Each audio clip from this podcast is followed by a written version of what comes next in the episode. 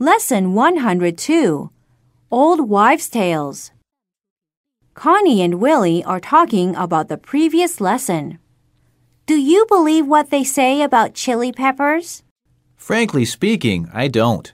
The last time I got hurt playing soccer, my mom told me not to eat anything spicy. She said it will irritate the wound. My mom is the same. For example, according to her, eating fish eyes is good for the eyes.